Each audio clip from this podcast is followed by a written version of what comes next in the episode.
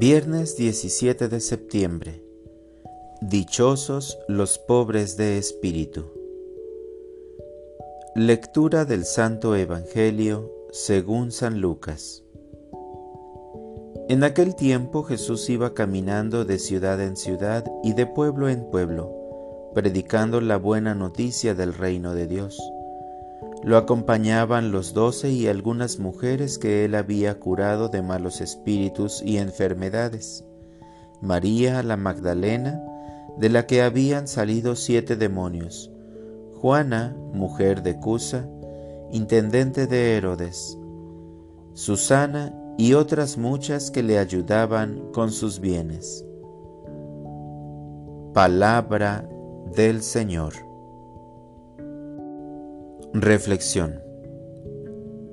Esta es la nueva comunidad, los nuevos testigos y mensajeros de Dios en el mundo, los doce, unas mujeres, unas personas que les servían, un grupo de pecadores perdonados que ya no pueden vivir sin Él.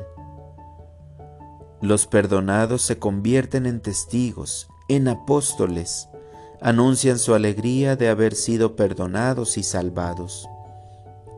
Ahí está la presencia de esas mujeres liberadas en todo el sentido de la palabra, ya que su presencia entre los discípulos de Jesús rompe abiertamente con las costumbres de los judíos, que no las consideraban dignas de algún puesto de responsabilidad social, ni eran aceptadas por los rabinos.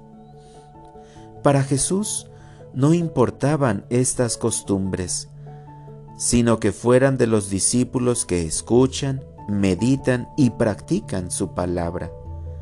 De hecho, unas mujeres fueron los primeros testigos de la resurrección. Jesús considera como su necesidad y tarea más importante su hambre, anunciar esta liberación esta buena nueva a todos sin distinción, de modo que todos encontraran en Él no sólo lo que buscaban, sino algo más, no sólo su salud y dignidad física y terrena, sino su salud eterna. Jesús vive de la limosna que todos estos salvados y perdonados por Él le proporcionan agradecidos lo acompañan, es decir, se hacen sus discípulos. Caminan juntos, comen juntos y sienten las mismas preocupaciones, como en una familia, donde el trato personal diario va originando este calor de hogar. Nos decimos discípulos de Jesús, pero ¿Acaso no le damos una ridícula e insignificante limosna a cambio de todo lo que abundantemente nos regala?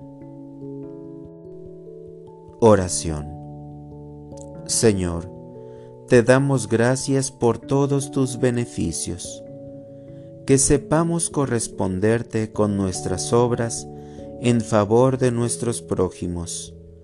Por Jesucristo nuestro Señor. Amén.